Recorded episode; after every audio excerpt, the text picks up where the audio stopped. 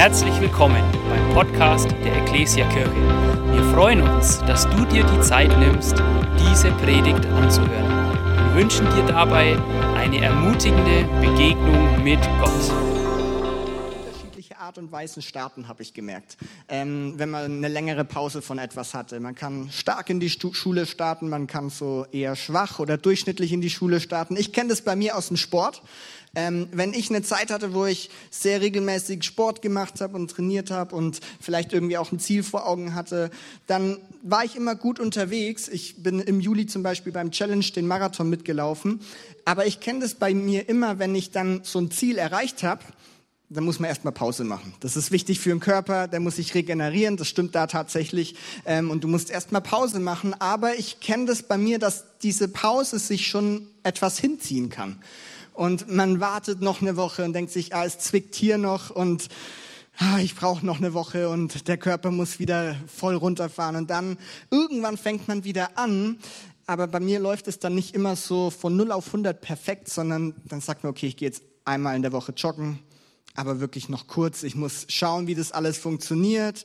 Dann ist man nicht so zufrieden, wartet nochmal nächste Woche vielleicht wieder mal und man begibt sich so langsam wieder rein. In der Phase bin ich gerade immer noch. Äh, Das heißt, ich, ich finde meinen richtig stark starten wieder. Aber als Kirche wollen wir nicht so starten.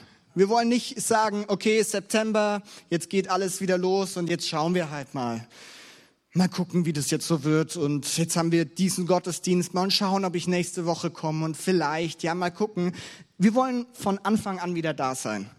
Wir wollen von Anfang an wieder stark durchstarten. Ist ja auch nicht so, dass wir von Gott Pause gemacht hätten. Das haben wir ja sowieso nicht. Aber wir wollen auch jetzt, wenn, wenn Kirche wieder vielleicht nochmal präsenter ist, alle aus dem Urlaub zurück sind, wenn wir ähm, wieder mehr Veranstaltungen haben, dann wollen wir das nicht mit so einer Einstellung von, ja, mal gucken, was da kommt, machen, sondern wir wollen von Anfang an einfach mit Power dabei sein, weil wir glauben, dass es gut ist. Und damit beschäftigen wir uns in den nächsten drei Wochen mit stark starten.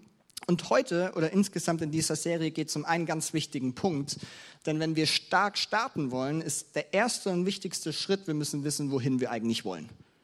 Wenn ich bei einem Marathon richtig stark anfange zu laufen und zu rennen und eine Top-Zeit habe, aber keine Ahnung habe, wo das Ziel ist, dann bringt das ganze Starten nichts weil dann komme ich nie da an, wo ich ankommen will. Und deswegen muss ich das Ziel kennen und deswegen wollen wir uns in diesen Wochen auch damit auseinandersetzen, hey, wenn wir schon stark starten, wohin soll es denn eigentlich gehen? Was ist denn eigentlich so das Ziel von uns als Kirche? Und das wusste Paulus schon, dass das wichtig ist, dieses Ziel zu kennen. Der schreibt nämlich mal in Philippa 2 folgenden Vers. Nun macht meine Freude vollkommen, er schreibt an die Gemeinde in Philippi, und haltet entschlossen zusammen Lasst nicht zu, dass euch etwas gegeneinander aufbringt, sondern begegnet allen mit der gleichen Liebe und richtet euch ganz auf das gemeinsame Ziel aus. Also Paulus sagt auch schon, hey, für euch als Kirche ist es wichtig, dass ihr nicht alle kreuz und quer in irgendeine Richtung geht, sondern fokussiert euch auf das eine Ziel, das ihr als Kirche habt. Und wenn wir hier zusammenkommen zum Beginn von einem neuen Kirchenjahr, dann wollen auch wir uns gemeinsam auf das ausrichten, was uns wichtig ist. Das, was uns antreibt, unsere Motivation. Und du kennst hoffentlich oder hast vielleicht schon mal das Ziel unserer Kirche gehört. Das ist unsere Vision, mehr Menschen, mehr wie Jesus. Da wollen wir hin. Das ist, was uns antreibt. Das ist unser Ziel. Deswegen starten wir nach einer Sommerpause wieder, weil wir sagen, hey, es gibt da einen Auftrag, dass mehr Menschen mehr wie Jesus werden und der ist noch nicht vollendet. Deswegen machen wir weiter. Okay, soweit so gut. Das wird uns die nächsten Wochen begleiten, aber wir wollen nochmal ein, zwei Schritte heute Morgen zurückgehen. Weil mehr Menschen mehr wie Jesus kann schnell ein, ja, diesen Slogan habe ich schon hundertmal gehört und ja, ich weiß, und wieso sagt ihr das immer nochmal? Und ganz schnell kann es gehen, dass dieser Satz hier reingeht und hier wieder rausgeht und wir uns gar nichts mehr bei denken. Deswegen gehen wir heute mal einen Schritt zurück nochmal und ich hoffe, dass wir durch, durch das, was Gott sagen will, durch das, äh, was ich dabei habe, vielleicht neu oder noch mehr begreifen können, was das Ziel von uns als Kirche eigentlich ist. Und ich fange mal so rum an. Wenn wir über unseren Gott nachdenken und den Gott aus der Bibel, dann ist Gott kein planloser Gott, oder? Gott ist nicht wie wir manchmal und er weiß nicht so genau, was macht er jetzt und was kommt als nächstes und hat keinen Plan, sondern Gott hat einen Plan. Er weiß, was er will. Er hat einen guten Willen und er hat ein Ziel. Und das siehst du in der Bibel von vorne bis hinten. Er hat einen Plan und ein Ziel für dein Leben. Und er hat einen Plan und Ziel für mein Leben. Und er hat es auch für uns als Kirche, für tatsächlich die ganze Menschheit. Also Gott hat einen ziemlich großen und einen ziemlich guten Plan. Und mein Wunsch für heute Morgen ist, dass wir uns diesen Plan Gottes anschauen und herausfinden, wo ist eigentlich von uns als Kirche der Platz in diesem Plan und dann wollen wir diesen Platz einnehmen. Okay? Das ist unser Ziel. Wir finden das Ziel Gottes heraus und schauen, wie wir als Kirche da reinpassen oder wie Gott sich das gedacht hat. Und vielleicht sagst du ja, kenne ich, ich weiß, was das Ziel Gottes ist.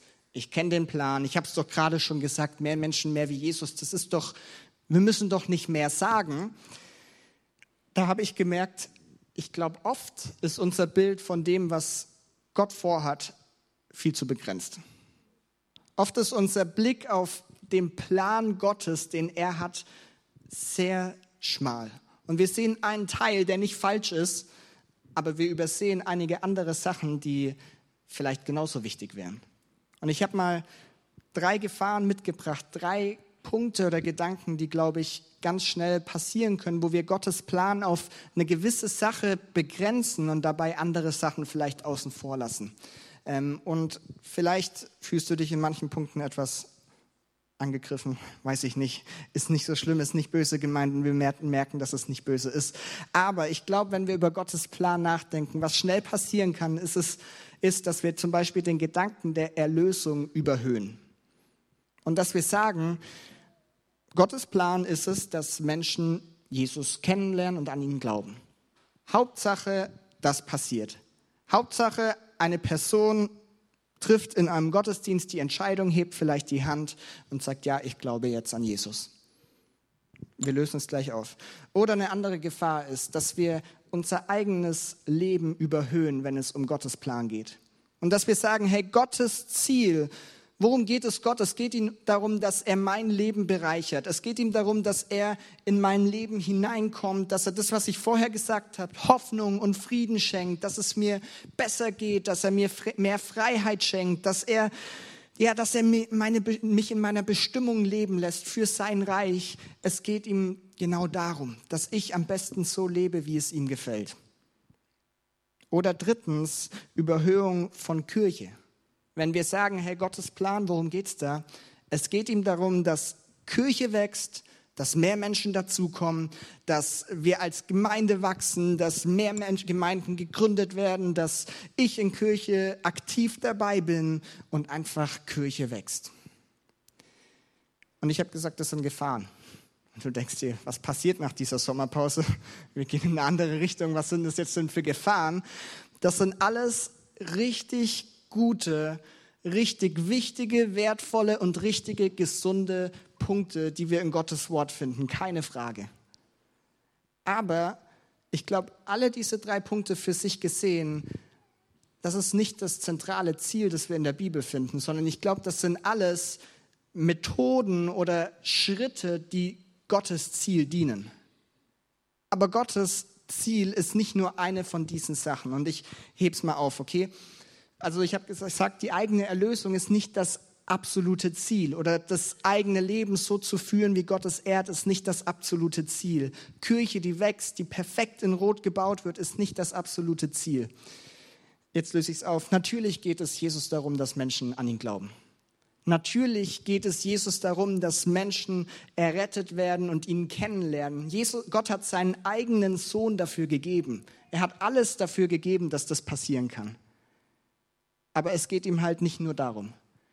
Und natürlich geht es Jesus um dein und mein Leben. Natürlich wünscht er sich nichts mehr, als dass wir in ein Leben hineinkommen, das ihn ehrt und wo Frieden und Hoffnung ist und wo Freude ist und wo wir einfach erkennen, wie er uns geschaffen hat. Aber es geht, glaube ich, nicht nur darum. Und natürlich ist Gott Kirche wichtig. Es ist seine Idee, seine Erfindung. Er hat sie ins Leben gerufen. Es wäre komisch, wenn es ihm nicht darum gehen würde. Er gibt ganz viel dafür, aber es geht ihm, glaube ich, eben nicht nur darum. Alles wichtig und alles richtig, Aber ich glaube, es ist alles ein Teil oder ein Weg zu dem Ziel, zu dem Plan, den Gott hat. Und ich habe uns, äh, und ich glaube, eine Gefahr, und die Gefahr erlebt man, glaube ich, heutzutage sehr oft, ist, wenn wir Gottes Plan oder Ziel für uns Menschen zu sehr begrenzen, dann fallen Punkte weg, die eigentlich total wichtig wären. Wenn ich mich nur noch darauf begrenze, dass es darum geht, dass Gott mein Leben bereichert und ich dabei andere Punkte vergesse, dann ist es am Ende nicht mehr Gottes gesamter Plan. Vielleicht ein Schritt, ein Teil, aber nicht der gesamte. Und ich habe uns einen Satz mitgebracht, den darfst du dir sehr gerne merken. Und zwar glaube ich, Gottes Kirche hat keine Vision, aber Gottes Vision hat eine Kirche. Ich glaube, wenn es um Gottes Herzschlag und seine Vision geht, dann ist es so viel größer als das, was wir uns oft vorstellen. Er hat so viel mehr vor und als Kirche sind wir Teil davon. Gott hat etwas auf seinem Herzen, er hat eine Mission, einen Herzschlag und er gebraucht Kirche dafür. Aber dieser Switch ist wichtig, dass zuerst Gottes Mission, seine Vision steht und er gebraucht Kirche dafür und wir sind Teil von etwas viel Größerem. Wir sind Teil von etwas viel Größerem und ich muss natürlich dazu sagen, klar haben wir als Kirche auch eine Vision. Sonst wäre mehr Menschen mehr wie Jesus alles hinfällig. Natürlich haben wir auch etwas, was wir bei uns Vision nennen, aber wichtig ist, das ist nichts, was sich eine Gemeindeleitung vor 20 Jahren, vor 50 Jahren hier mal überlegt hat. Das ist nichts, was sich das neue Leitungsteam mal plötzlich überlegt hat und jetzt ist es so, sondern das ist etwas, was zutiefst in dieser Vision Gottes verankert ist. Das ist etwas, was das widerspiegeln soll, worum es Gott am Ende geht, worum es ihm in seinem Plan geht. Und jetzt ist die Frage halt, was ist denn dann Gottes großes Ziel und sein Plan? Und dafür habe ich eine Bibelstelle dabei von Jesus aus Markus 1. Ähm, und das ist die erste öffentliche Rede eigentlich von Jesus im Markus-Evangelium, so zu Beginn seines Dienstes, nachdem er getauft wurde. Und das ist quasi seine Antrittsrede. Wenn du irgendwo eine Antrittsrede hast oder das erste Mal vor deinen neuen Teamkollegen dich vorstellst oder vor der neuen Klasse oder ich weiß nicht was, dann ist man meistens ein bisschen aufgeregt weil es ist irgendwie was Wichtiges und die Leute hören das erste Mal von dir und du stellst dich vielleicht vor, dann überlegst du dir sehr gut, was du da sagst. Okay, das geht dir vielleicht im Kopf mehrfach durch in den Wochen davor und du überlegst dir die Worte sehr gut, die du dort verwendest. Und ich schätze, Jesus hat sich auch Gedanken gemacht bei den Worten, die er hier gebraucht. Und wir lesen mal, was dort steht, Markus 1, heißt es nämlich, nachdem Johannes gefangen genommen worden war, ging Jesus nach Galiläa und verkündete dort die Botschaft Gottes. Er sagte, die Zeit ist gekommen, das Reich Gottes ist nahe. Kehrt um und glaubt diese gute Botschaft. Die Zeit ist gekommen, das Reich Gottes ist nahe. Kehrt um und glaubt diese gute Botschaft. Reich Gottes. Ich glaube, wenn es eine Sache gibt, die Jesus am allerwichtigsten war, dann war es der Gedanke vom Reich Gottes. Das ist das, worum es Jesus geht. Das ist die Main Message. Das ist der rote Faden, der sich durch Jesus seine Predigten, sein Leben, seine Lehren, seine Gespräche durch alles hindurchzieht. In den vier Evangelium findest du 140 Mal diesen Begriff Reich Gottes. Das ist etwas, wofür Jesu Herz geschlagen hat. Er, es steht hier, er kam, um Gottes Reich zu verkünden. Aber nicht nur das, er sendet später Jünger aus und sagt, hey, sie sollen auch von diesem Reich Gottes erzählen und sie sollen Menschen darauf vorbereiten. Und er lehrt seine Jünger das Beten und was ist das fast Erste, was er sagt? Vater unser im Himmel, dein Reich komme. Das ist, was ihm wichtig ist und was sein großes Anliegen und sein großer Herzschlag ist, dass Gottes Reich kommen soll, dass Gottes Reich immer mehr entsteht und zunimmt. Und ich glaube, das ist das Ziel, das ist der Plan, den du nicht nur in den Evangelien, sondern in der gesamten Bibel durch und durch siehst. Dieser Gedanke vom Reich Gottes. Und in diesem Kontext wollen wir als Kirche auch unterwegs sein. Und ich weiß, Reich Gottes klingt manchmal ein bisschen abstrakt und schwierig greifbar. Weil was bedeutet es für uns heute? Reich Gottes klingt fromm, klingt vielleicht altbacken, klingt vielleicht, vielleicht denkst du zuerst ans Dritte Reich und hast dadurch automatisch negative Assoziationen. Du denkst an etwas wie Herrschaft, irgendjemand herrscht über jemanden anderes, das wollen wir doch gar nicht. Und dadurch wird ganz oft dieser Gedanke von Gottes Reich sehr abstrakt und nicht so greifbar. Und trotzdem war es für Jesus die höchste Priorität. Für die Menschen damals war es anders. Die Menschen damals konnten, als Jesus sagt, das Reich Gottes ist nahe, was ganz anderes mit anfangen. Warum? Erstens, im Alten Testament, ähm, da wird eine Erwartung geschürt, dass das Reich Gottes kommt. In den verschiedensten Büchern wird immer wieder davon gesprochen, dass, dass man darauf wartet, dass dieses Reich kommt. Sie, die Juden haben auf den Messias gewartet, derjenige, der verheißen war, um dieses Reich auf diese Erde zu bringen. Und die Menschen, die damals zuhörten, die wussten das. Die kannten das Alte Testament, für die war das viel greifbarer. Aber nicht nur das. Die Menschen damals, sie lebten tatsächlich auch in so einer Art Reich. Sie lebten nämlich in dem römischen Reich. Da war, waren sie wirklich umgeben von den Machthabern vom Römischen Reich, von Soldaten. Die ganze Kultur, die zu diesem Reich dazugehört, die haben sie gekannt, gelebt und gespürt. Als Jesus ihnen sagt, hey, Reich Gottes ist nahe, konnten sie sofort was mit verbinden, was für uns vielleicht manchmal etwas abstrakt oder nicht so greifbar ist. Und ich glaube, da ist eine Gefahr, und zwar die Gefahr, dass wir sagen, oh, ich weiß nicht genau, wie ich dieses Reich Gottes einordnen soll, dann stelle ich es lieber hinten an oder ich ignoriere es erstmal. Und ich konzentriere mich auf die Sachen, die ich greifen kann und auf die Sachen, die ich verstehen kann. Aber das ist genau das, was ich vorher gemeint habe. Dadurch wird unser Blick sehr stark eingegrenzt. Und wir sehen nicht mehr das ganze Bild von dem, was Gott vorhat. Weil das führt dazu, dass zum Beispiel das Evangelium, oder wenn wir das Reich Gottes ausklammern, dann könnte das Evangelium in unseren Worten heute so klingen. Jesus ist gekommen, um Leben, Friede, Freude und Hoffnung zu schenken. Oder Evangelium heißt, nimm Jesus in dein Leben auf und du erfährst Freiheit und Erfüllung. Und auch diese Sätze sind richtig. Auch diese Sätze sind Wahrheit und es wird passieren, aber es ist eben nicht das ganze Evangelium. Es ist nicht das ganze Ziel, nicht der ganze Plan Gottes, sondern es steckt noch mehr dahinter. Beim Evangelium in der Bibel geht es nicht um eine Botschaft um einzelne Menschen, um einzelne Herzen, sondern es geht am Ende um eine Botschaft über ein ganzes Königreich, wenn man so will. Um ein ganzes Reich. Und dort wollen wir uns als Kirche einfinden in diesem Weg. Ich habe eine Definition mal mitgebracht für Gottes Reich. Ähm, da kommt sehr viel Gott drin vor und das ist auch der springende Punkt, darum soll es nämlich gehen. Äh, ich habe die mal mitgebracht und da heißt es, Gottes, Gottes Reich bedeutet Gottes Volk an Gottes Ort, unter Gottes Herrschaft und unterwegs mit Gottes oder mit seinem Segen. Gottes Volk an Gottes Ort, unter Gottes Herrschaft mit Gottes Segen unterwegs. Was bedeutet das? Gottes Volk sind die Menschen, die in Beziehung zu Gott stehen, die eine vertraute Beziehung zu ihm haben. Ähm, kommen wir später noch darauf zu sprechen. Und diese Menschen gesammelt an Gottes Ort, in seiner Gegenwart, dort, wo er ist, dort, wo er mitten unter ihnen ist, unter Gottes Herrschaft. Hey, Gott ist der König in diesem Reich.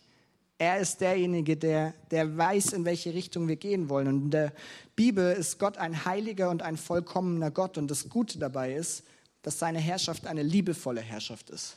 So, wir haben bei dem Begriff Herrschaft oft Angst und denken an Unterdrückung und negative Dinge. Ich bin zutiefst davon überzeugt, wenn ich mich Gott unterordne und seiner Herrschaft, dann ist es nichts Negatives, sondern es ist etwas so Liebevolles von ihm aus, was mir nur gut tun wird. Und dieses Gottesvolk an Gottes Ort unter Gottes Herrschaft ist unterwegs mit seinem Segen. Und das sind die Punkte, die wir, die ich gerade schon ganz viel genannt habe, dass wir vielleicht Frieden und Hoffnung empfangen, dass wir ähm, Freiheit erleben in Bereichen, wo wir gerade unfrei sind. Dieser Segen, bin ich davon überzeugt, begleitet sein Volk. Aber es ist eben nicht alles, sondern da gehört mehr dazu. Und wir wollen uns heute Morgen, das habe ich so auf dem Herzen, eine Geschichte jetzt noch anschauen, die diesen ganzen Plan Gottes ein bisschen besser greifbar macht vielleicht. Ähm, und diese Geschichte soll uns dabei am Ende helfen, unseren Platz als Kirche zu finden, zu verstehen, wie Gott sich das Ganze eigentlich gedacht hat und wozu wir da sind. Und diese Geschichte heißt einfach die Geschichte vom König und von seinem Königreich. Und diese Geschichte ist, wenn man es genau nimmt, eine ziemlich lange Geschichte. Wir werden sie aber richtig knapp runterbrechen. Aber die Geschichte hilft uns am Ende, die ganze Handlung und die ganze Haupthandlung, das, was Gott wichtig ist, zu begreifen. Geschichte hat nur drei Kapitel, also ist mini kurz und obwohl eigentlich richtig viel drin steckt. Und diese Geschichte hilft uns zu verstehen, was Gottes Plan von Anfang an bis zum Ende war. Diese Geschichte fasst in drei Kapiteln zusammen, wie du deine Bibel, Gottes Wort grob unterteilen kannst und sehen kannst, was sein Plan von Anfang an war bis in alle Ewigkeit.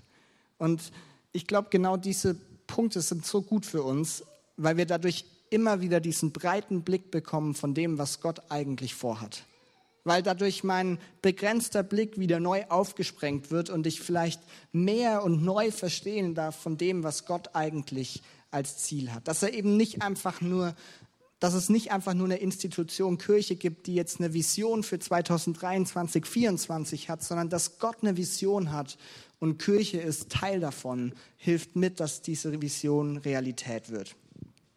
Okay, schauen wir uns die Geschichte an. Drei Kapitel ist doch kurz, ne? Im Urlaub habe ich Bücher gelesen, die sind deutlich länger. Ähm, drei Kapitel, der König und sein Königreich. Erstes Kapitel, Begriff, der vielleicht nicht so üblich ist, Theokratie. Sag mal Theokratie. Wir lernen gleich Griechisch dazu. Theos heißt Gott, Kratein heißt herrschen, also Gott herrscht. Gott ist Herrscher. Das ist das erste Kapitel in der Bibel, wenn man so will. Wo beginnt die Bibel? Nämlich bei der Schöpfung, ganz am Anfang. Gott schafft Himmel und Erde, er schafft Menschen, er schafft alles und er schafft uns Menschen als Krönung der Schöpfung. Die einzige Bedingung für den Menschen war, er soll sich dem Willen Gottes unterordnen, wie schon gesagt, weil dieser Wille gut ist. Und wenn man so will, und Gott war damals alleine König, er war der Herrscher. Wenn man so will, ganz am Anfang der Schöpfung war Reich Gottes perfekt gelebt. Es war Gottes Volk, die Menschen, die Gott geschaffen hat, in Gottes Gegenwart, unter seiner Herrschaft und sie haben seinen Segen erlebt. So, wie es Gott sich gedacht hat. Aber da bleiben wir leider nicht stehen, sondern was passiert ist in den ersten Kapiteln der Bibel, dass der Mensch sich eine Mauer zwischen ihm und Gott aufbaut. Der Mensch fängt an zu rebellieren, er widersetzt sich dem Willen Gottes, was die Bibel immer Sünde nennt. Und Sünde ist all das, was wir tun, wo wir nicht auf Gehorsam gegenüber Gott sind. Ähm, und das baut eine Trennung auf zwischen diesem Gott und diesem Menschen. Und wo am Anfang alles perfekt war in der Schöpfung, entsteht plötzlich eine Trennung. Das Faszinierende in diesem Kapitel, das ist nicht nur die ersten paar Bücher in der Bibel, sondern es geht bis 1 Samuel. Gott ist trotzdem treu. Und Gott, obwohl die Menschen sich ihm widersetzen, obwohl sie nicht auf ihn hören, hält Gott trotzdem an den Menschen fest. Und nicht nur das, sondern du liest in der Bibel, wie es sich eine spezielle Familie, die Familie von Abraham und dann ein spezielles Volk, das Volk Israel damit aussucht und er sagt, hey, das ist mein Volk. Das ist Gottes Volk, das Volk Israel. Und ich bin ihnen treu.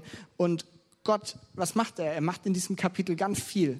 Er schließt einen Bund mit Abraham. Er schenkt das Gesetz das den Menschen helfen soll, so zu leben, wie es gut für sie ist und das ihnen das Leben erklärt. Er ruft ein Opfersystem ins Leben, das helfen soll, sich immer wieder mit Gott zu versöhnen und immer wieder diese Mauer einzureißen und neue Hoffnung entsteht für dieses Volk. Und das Interessante ist, diese Hoffnung ist immer wieder das so wie es ganz am Anfang war, dieses perfekt gelebte Reich Gottes, dass das irgendwann wieder möglich ist.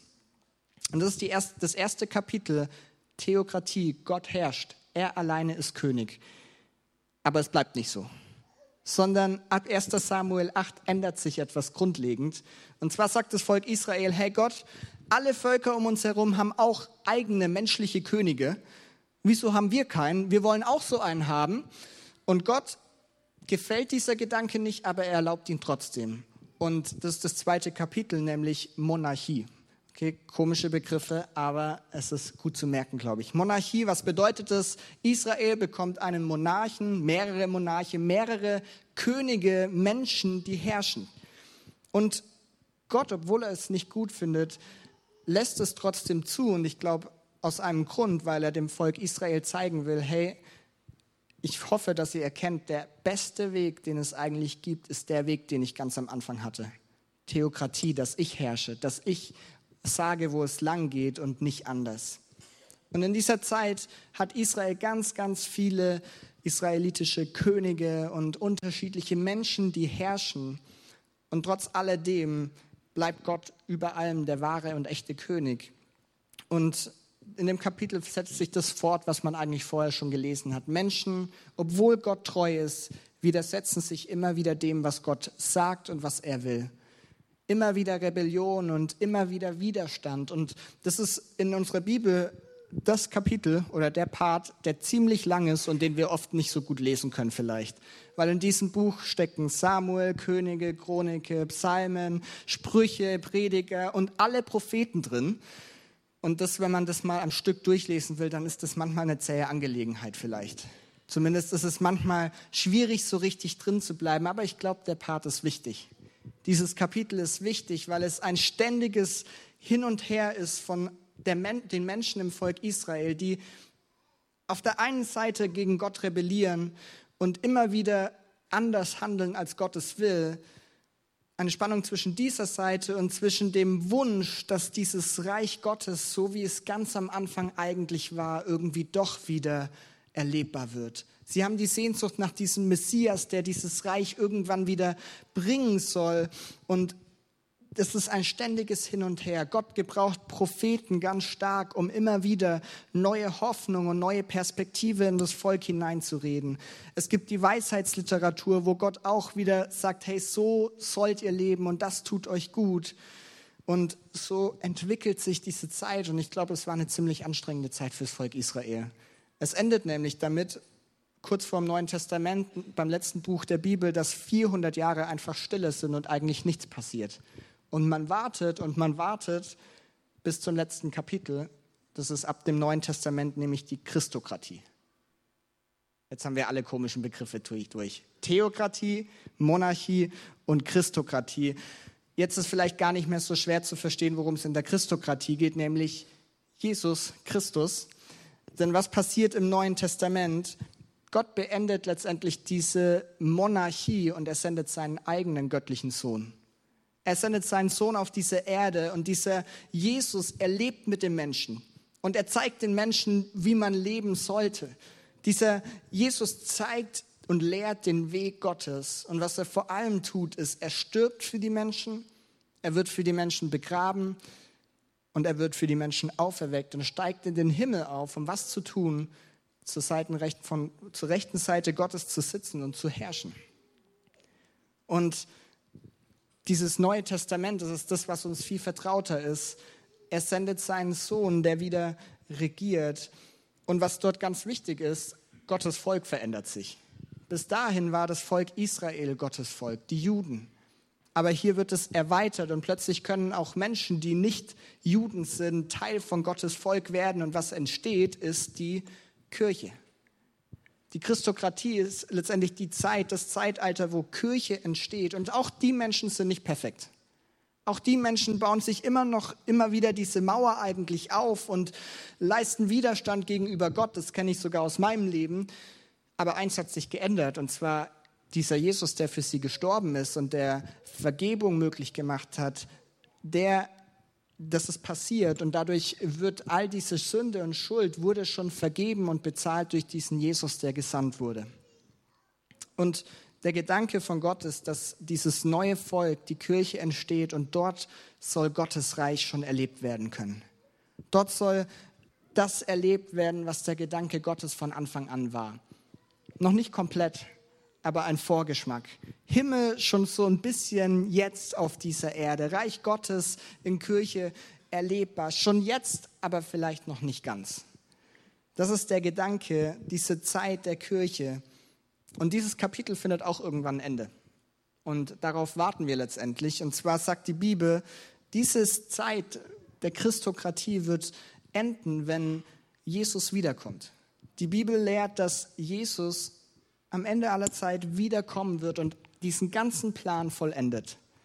Denn wenn das passiert und wenn dieses Kapitel abgeschlossen wird, dann ist Reich Gottes so komplett da, wie es sich Gott nur wünscht. Alles Böse wird besiegt sein und diese Christokratie wird wieder eine Theokratie. Gott herrscht und alles ist neu gemacht. Und da gibt es eine Bibelstelle in der Offenbarung. Das, ist diese, sind die allerletzten zwei Kapitel der Bibel, die diesen kompletten Plan Gottes abschließen und zusammenfassen. Denn da steht Folgendes von einem Mann namens Johannes geschrieben, Offenbarung 20, 3 bis 4. Und vom Thron her hörte ich eine mächtige Stimme rufen. Seht, die Wohnung Gottes ist jetzt bei den Menschen. Gott wird in ihrer Mitte wohnen. Sie werden sein Volk sein, ein Volk aus vielen Völkern. Und er selbst, ihr Gott, wird immer bei ihnen sein. Er wird alle ihre Tränen abwischen. Es wird keinen Tod mehr geben, kein Leid und keine Schmerzen. Und es werden keine Angstschreie mehr zu hören sein. Denn was früher war, ist vergangen. Daraufhin sagte der, der auf dem Thron saß, seht, ich mache alles neu. Und dieses Bild, das Johannes gibt, das ist das Ende der Geschichte vom König und seinem Königreich. Und ich glaube, diese Gedanken, das, ist, das waren jetzt fünf oder zehn Minuten, in denen wir mal die ganze Bibel durchgegangen sind. Okay, also wieso nicht einfach mal alles durchlesen nochmal? Es geht ja schnell eigentlich. Ähm, zeigt glaube ich, den kompletten Plan Gottes auf. Er schafft alles und am Anfang ist die Welt in Ordnung, so wie Gott es sich wünscht. Und dann zieht Sünde ein und diese Mauer, diese Rebellion kommt. Und du siehst dieses Kapitel der Monarchie, wo so viel Kampf ist und so viel hin und her, diese Spannung der Hoffnung, dass Gott etwas tut, aber immer wieder das Versagen der Menschheit. Und dann kommt Jesus und dieses Kapitel verändert alles. Und in dieser Zeit befinden wir uns auch. Aber auch das ist noch nicht das Ende, sondern die Bibel sagt deutlich, dass Jesus irgendwann wiederkommen wird, dass alles neu wird. Und dieses, diese Verse, die wir gerade gelesen haben, sind nur ein Anschnitt von dem, was wir wahrscheinlich da erleben werden. Das ist die wirkliche Vollendung von dieser kompletten Geschichte. Und ich glaube, wenn wir das so oder wenn ich mir das so anschaue und das mal so vor Augen geführt bekomme, dann sehe ich, hey, es geht am Ende nicht einfach nur um eine Kirche, die eine Vision hat, sondern da gibt es einen Gott, der eine große Vision hat, einen Gott, der einen großen Plan hat, schon so lange Zeit her. Und er gebraucht Kirche, dazu kommen wir nämlich jetzt. Er gebraucht Kirche in diesem Plan, um auf das hinzuweisen, was ihm wichtig ist, dieses Reich Gottes. Denn wir sind in diesem letzten Kapitel. Die Zeit, Jesus ist in den Himmel aufgefahren und wir warten, bis er wiederkommt. Und wir haben eine Mission. Wir müssen nicht einfach nur abwarten. Wir müssen nicht einfach nur äh, da sitzen und hoffen, dass Jesus irgendwann kommt, sondern Gott gebraucht uns als Kirche in dieser Zeit. Und dafür habe ich eine letzte Bibelstelle dabei. Und die Band darf gerne mal nach oben kommen. Ähm, eine, eine Bibelstelle aus Matthäus 16, da sagt Jesus letztendlich, dass er die Kirche bauen wird und Kirche entstehen wird. Er spricht zu dem Jünger Petrus und sagt ihm, dass er auf ihm die Kirche bauen wird. Und da lernen wir ziemlich viele wichtige Sachen über Kirche. Denn da heißt es, deshalb sage ich dir jetzt, du, jetzt, du bist Petrus. Und auf diesem Fels werde ich meine Gemeinde bauen. Und das Totenreich mit seiner ganzen Macht wird nicht stärker sein als sie ich werde dir die Schlüssel des Himmelreichs geben. Was du auf der Erde bindest, das wird im Himmel gebunden sein. Und was du auf der Erde löst, das wird im Himmel gelöst sein. Jesus spricht zu Petrus, aber diese Verse oder diese Zusagen, sie gelten am Ende für Kirche. An an ein, zwei anderen Stellen im Neuen Testament gebraucht er ähnliche Formulierungen und er spricht zu seinen Jüngern und sagt dieselben Gedanken, dieselben Punkte. Und was mir so ins Auge gestochen ist, er sagt, hey Petrus, auf dir baue ich die Gemeinde auf und ich werde dir die Schlüssel des Himmelreichs geben. Ich werde dir die Schlüssel zu diesem Reich geben.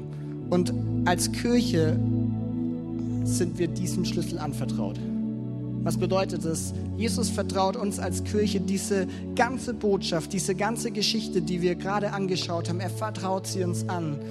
Und er sagt, hey, wir als Kirche, wir haben diese Botschaft davon, dass da ein Gott ist, der seinen Sohn auf diese Erde gesandt hat, damit diese Mauer eingerissen wird, damit wir ihn erleben können, damit wir errettet können werden, damit wir Teil von Gottes Volk werden und damit wir in Ewigkeit auch, wenn Jesus wiederkommt, mit ihm sein werden. Diese Botschaft ist dir und mir anvertraut. Und diese Botschaft macht, eins, wenn wir sie verkünden. Das sehen wir bei Petrus in der Apostelgeschichte. Wenn er das erste Mal predigt, heißt es, dass er durch seine Botschaft letztendlich Menschen des Reich Gottes aufgesperrt hat. Wenn diese Botschaft verkündet wird, dann wird es Menschen möglich, dass sie Teil von Reich Gottes werden. Von diesem Plan, den Gott von Anfang an hatte, wo er sich so sehr wünscht, dass Menschen in diesem Reich Gottes unterwegs sind und nicht in irgendeinem anderen Reich nicht im römischen Reich und nicht in dem Reich, das wir uns selber bauen oder in irgendetwas anderem, weil Gott weiß, das Einzige, was wirklich funktioniert und das Einzige, was wirklich gesund für uns Menschen ist, ist, wenn wir mit ihm unterwegs sind. Und dann passt am Ende mehr Menschen, mehr wie Jesus doch wieder ziemlich gut zu diesem gesamten Ziel und diesem gesamten Plan, den Gott hat. Denn mehr Menschen, mehr wie Jesus ist nichts anderes, als zu sagen, wir wollen diese Botschaft weitergeben. Diese Botschaft von Gott und seinem Reich. Diese Botschaft von dem Gott, der alles für uns gegeben hat und der uns liebt und der ja einen so viel größeren Blick hat, als wir ihn haben. Und das ist schon immer der Herzschlag als Kirche. Seitdem es Kirche gibt, seitdem es Ecclesia-Kirche in Rot gibt oder in Hilpoltstein gibt, ist es schon immer der Herzschlag. Und dieser Herzschlag ändert sich auch nicht im Jahr 23, 24, sondern es ist immer noch dasselbe. Wir haben als Kirche immer noch den, dieselbe Mission und den, dasselbe Herz, dass diese Botschaft von diesem Gott, der alles in seiner Hand hält, dass die Menschen hören und dadurch Teil von seiner Familie werden. Und wir gliedern uns da einfach ein. Wir nehmen unseren Platz in dieser langen Mission ein. Und ich wünsche mir, dass wir als Kirche unser Bestes geben, um mit anzupacken, dass diese Mission immer mehr umgesetzt wird. Ich war vor ein paar Wochen in der Sommerpause in, in Rot bei Pray First und ähm, da musste ich hatte ich auch diesen Gedanken, wir gliedern uns in eine lange Mission ein. Warum? Äh, wir haben da äh, wie immer lang, äh, einfach intensiv gebetet und vor und neben mir waren Alvin, Ella und Josef. Ähm, du kennst sie vielleicht oder auch nicht. Alles Personen in unserer Kirche, die schon deutlich länger da sind als ich. Ich habe mit Alvin erst gesprochen und Ella, die sind 63 Jahre jetzt hier in der Gemeinde. Lange Zeit, ja. Und ich habe mir bei Pray First gedacht, als ich die drei gesehen habe, nur stellvertretend für alle, die schon viel länger hier sind als ich, vor 63 Jahren war die Mission genau dieselbe. Vor 63 Jahren ging es auch schon um mehr Menschen, mehr wie Jesus. Vielleicht hieß es nicht so und hatte andere Namen, aber auch vor 63 Jahren war auch das schon der Herzschlag von Kirche und vor 163 Jahren auch und vor 2000 Jahren auch und heute immer noch. Und dieser Herzschlag besteht so lange, solange Menschen Jesus noch nicht kennen und solange Jesus noch nicht wiedergekommen ist. Und deswegen gibt es auch gar keine Alternative eigentlich, wieder stark durchzustarten. Und keine Alternative dazu, wieder zu sagen, hey, wir wollen Gas geben als Kirche und wir wollen nicht nur Gottesdienste und Veranstaltungen anbieten, bieten, sondern wir wollen dafür beten, dass Reich Gottes entsteht. Wir wollen die Botschaft erzählen, nicht nur in einem Gottesdienst, sondern da, wo wir unterwegs sind. Ich habe mal nachgeschaut, im Landkreis in Roth wohnen 130.000 Menschen ungefähr. In Roth wohnen 25.000 Menschen.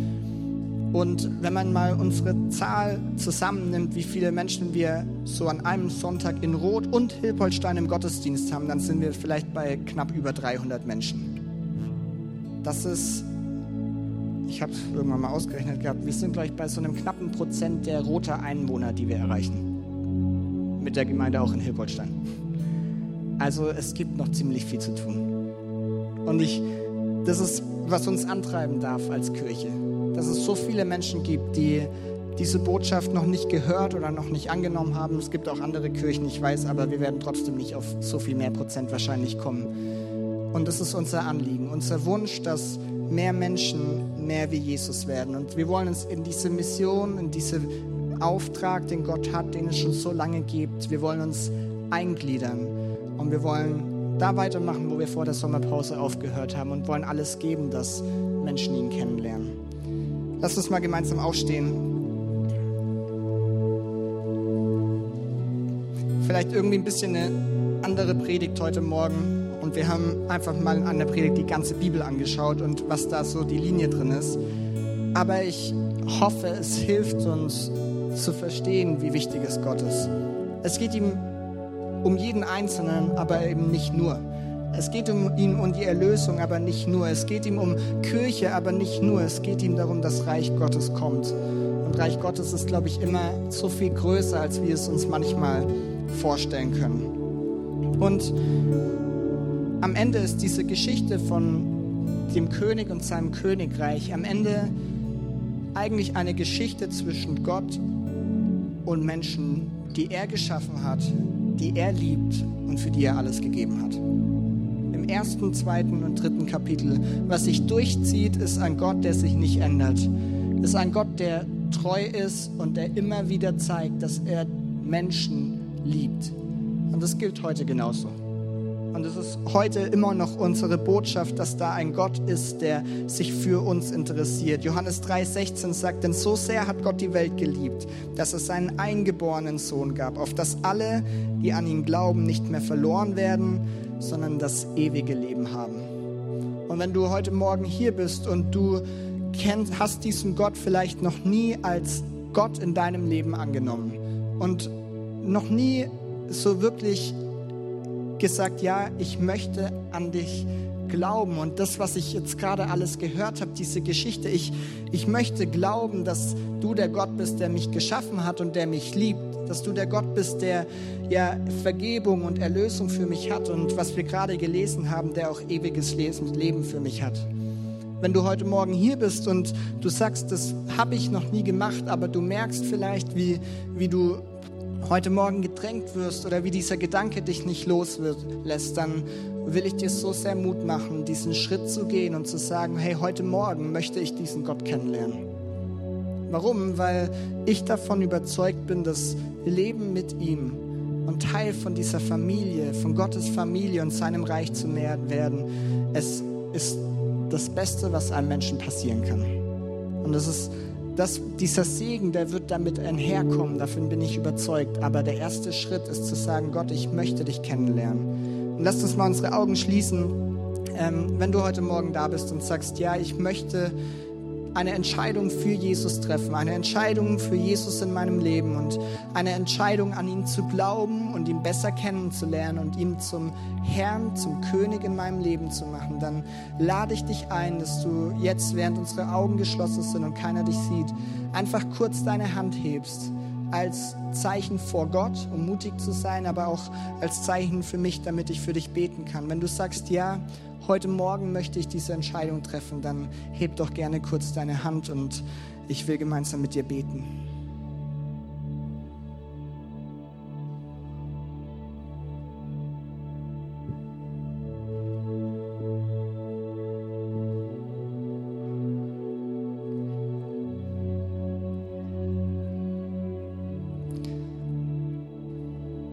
Jesus, wir danken dir für deine Botschaft.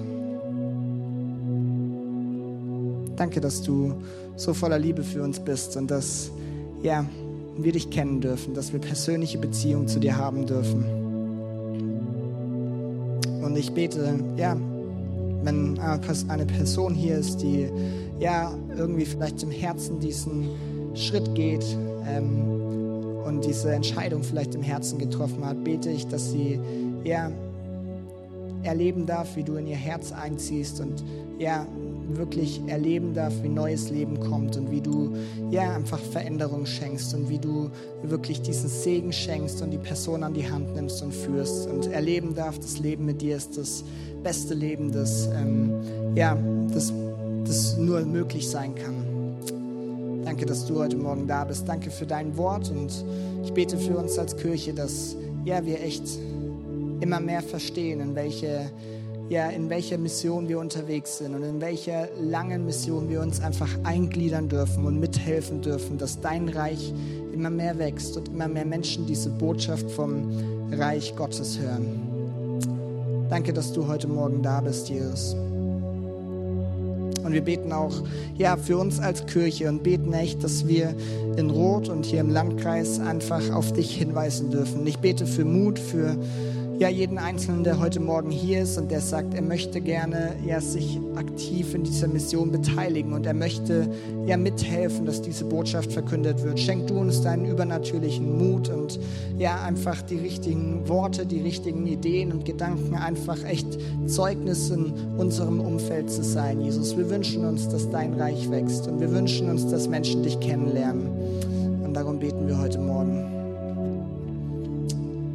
Wir wollen ja, jetzt noch eine gemeinsame Lobpreiszeit gehen und ähm, diesen Gott anbeten und groß machen. Und ich möchte dir einfach Mut machen. Ich merke es, glaube ich, tut uns Menschen gut, wenn wir uns etwas vornehmen, dass wir das für uns ganz bewusst festmachen und äh, auch vor Gott festmachen. Und ich, mein, mein Anliegen für heute eigentlich ist einfach, dass wir ein Ja dazu haben, uns in diese Mission einzugliedern. Und ein Ja dazu haben, in dieser in dies, in, mitzuhelfen auf dieser Missionsreise, die Gott eigentlich mit uns gehen will, anderen Menschen von ihm zu erzählen. Das kann so unterschiedlich aussehen, aber wenn du sagst und merkst, ja, hey, ich möchte das eigentlich aktiv machen, habe ich aber bisher nicht, dann ermutige ich dich, das heute und jetzt in dieser Lobpreiszeit auch einfach vor Gott festzumachen und das zu ihm zu beten und zu sagen, hey, ich möchte anfangen, einen Unterschied zu machen, da wo ich bin. Und ich verstehe, dass Kirche nicht einfach nur ein nettes Hobby und ein netter Verein ist, sondern ich verstehe, dass es darum geht, Gottes Reich zu verkünden. Und wenn du das ähm, auf dem Herzen hast, dann bring das jetzt in dieser Lobpreiszeit vor Gott oder komm nochmal zum Gebetsteam, das wird an der Seite stehen und lass auch einfach für dich beten, für Mut und für Weisheit und für gute Ideen, wie du das vielleicht tun kannst. Aber ich bin sicher, dass Gott durch uns als Kirche und durch jeden Einzelnen wirken will hier in diesem Landkreis. Und lasst uns jetzt einfach nochmal in eine Lobpreiszeit gehen und diesen Gott ehren, groß machen und hör auch gerne auf das, was Gott dir vielleicht sagen will, ähm, weil wir davon überzeugt sind, dass er auch persönlich reden möchte und vielleicht dich auch persönlich ermutigen will, auf Menschen aufmerksam machen will. Ich weiß es nicht. Aber lasst uns ja, zu diesem Gott kommen.